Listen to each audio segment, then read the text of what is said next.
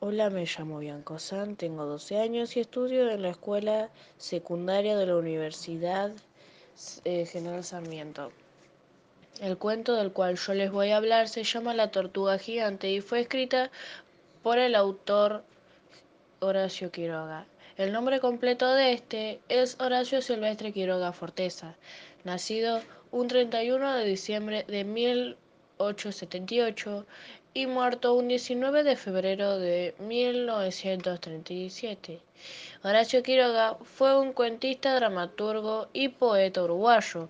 Fue uno de los maestros del cuento latinoamericano de prosa vivida, naturalista y modernista.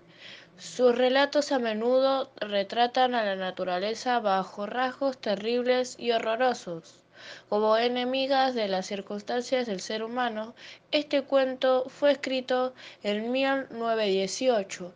En este año pasaron unas cuantas cosas en el mundo, como por ejemplo el fin de la Primera Guerra Mundial. También en ese año Polonia se proclamó la Segunda República Polaca y entre otras cosas que también pasaron en ese mismo año. Los personajes de este cuento son la tortuga gigante y el cazador. Este cuento se desarrolla en el bosque. El cuento es atemporal y quiere decir que no tiene un año asignado o un tiempo específico. El conflicto del cuento es que la tortuga tiene que salvar al cazador ya que le debe un favor a este. La tortuga gigante. Este personaje es bueno tanto que estuvo a punto de morir por devolverle un favor a alguien.